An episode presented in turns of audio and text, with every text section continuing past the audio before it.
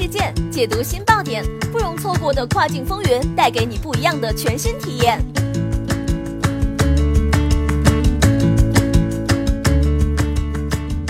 雨果电台听跨境的声音，各位听众朋友们，大家好，欢迎大家收听这一时段的跨境风云，我是可心。现在将要给大家带来的资讯是：空运价格还得涨。二零一八年，你的跨境电商生意还能赚多少？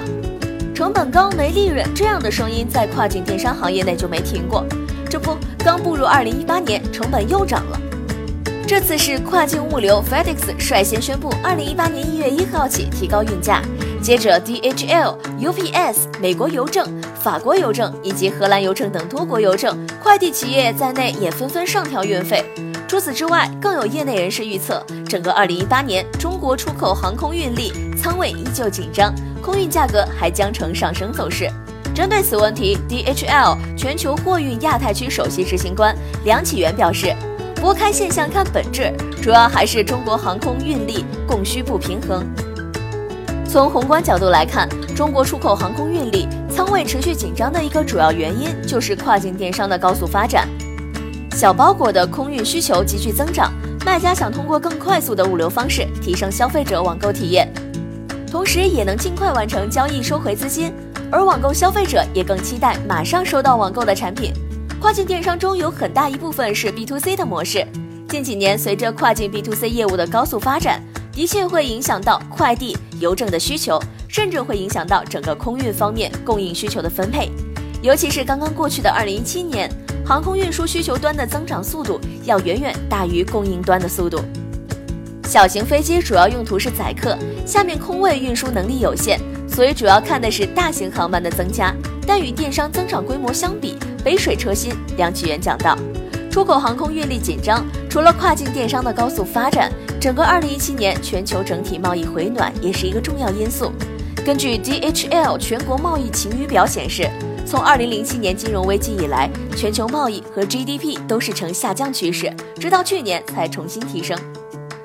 梁启源解释，二零零七年以前 GDP 增加百分之一，全球贸易增加百分之三，此后这一比例开始下滑，到二零一五年、二零一六年这一比例呈一比一，即 GDP 增长百分之一，贸易也增长百分之一。但从二零一七年开始，这一比例再次增加，GDP 增长百分之一，贸易增加超过百分之一，贸易量的增加也是导致去年整个航空运力紧张的原因之一。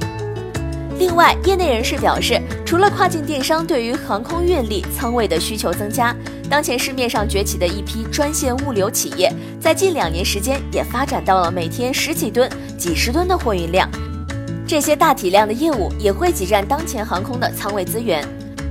据了解，DHL 铁路运服务涵盖深圳、成都、重庆、苏州等城市，向西一直到波兰、德国，从而再衔接整个欧洲，甚至于到英国。通过铁路运加海运以及铁路运加卡车运的方式，还可从欧洲直达东盟、南亚、东亚等国家。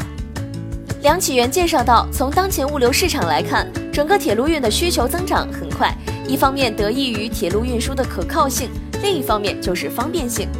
比如，对于一些日韩的客户来说，从欧洲经铁路到东北，再衔接海运到日本，这样的运输价格比空运要便宜得多。与欧洲、中东、日本这样的纯海运模式相比，时效也比以往的六七十天快得多。DHL 甚至在这方面做到了四周以下的时效。